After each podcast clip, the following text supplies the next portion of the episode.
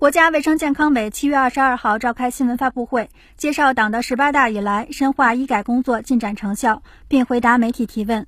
国家卫生健康委体制改革司司长许树强介绍，群众看病难问题有效缓解，群众看病贵问题得以减轻。群众看病难问题有效缓解。针对群众异地就医流向和重点疾病，已经设置。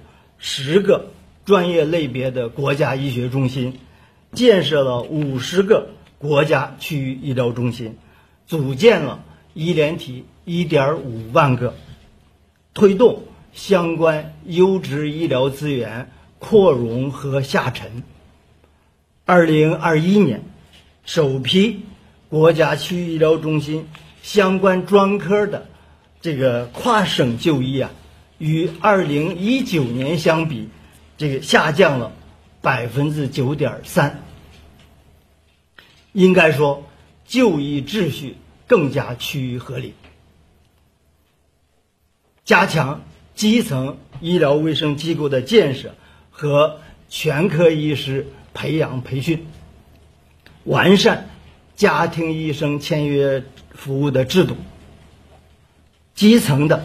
医疗卫生服务的能力持续在提高，群众看病贵问题得以减轻，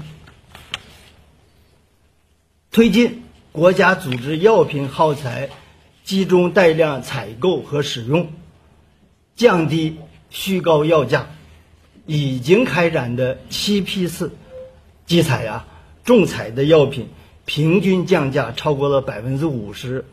两批耗材这个基材，平均降价超过了百分之八十，累计呢节约费用约三千亿元人民币。深化审评审批制度的改革，加快新药好药上市，推进药品一致性评价，减轻群众用药的负担。